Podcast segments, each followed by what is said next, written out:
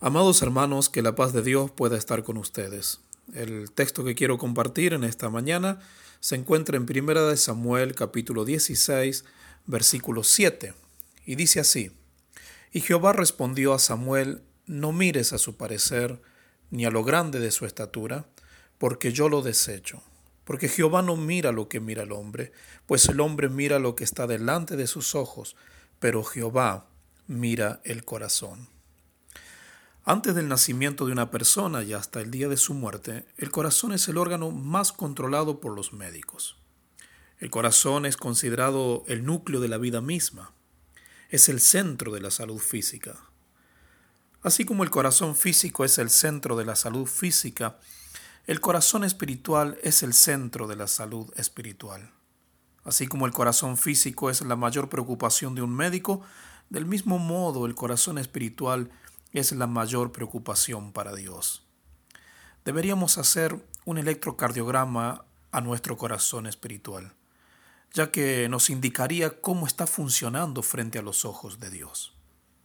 ¿Qué tan importante es el corazón para Dios? Para Dios, el estado de nuestro corazón espiritual es fundamental.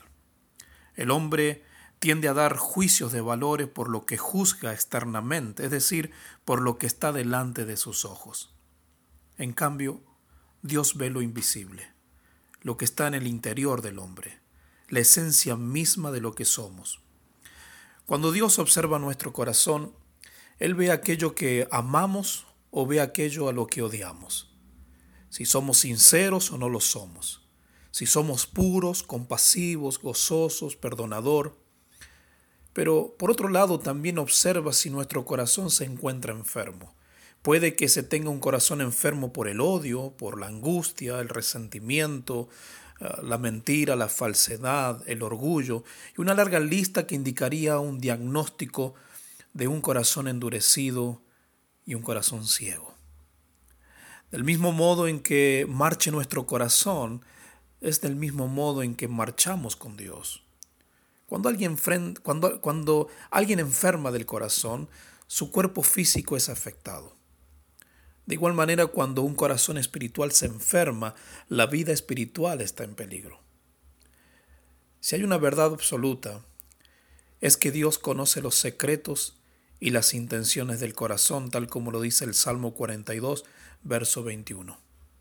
¿Qué será lo que Dios ve de nuestro corazón?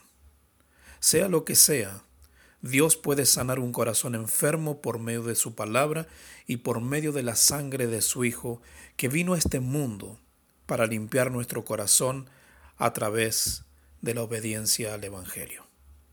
Muchas gracias y que Dios te bendiga.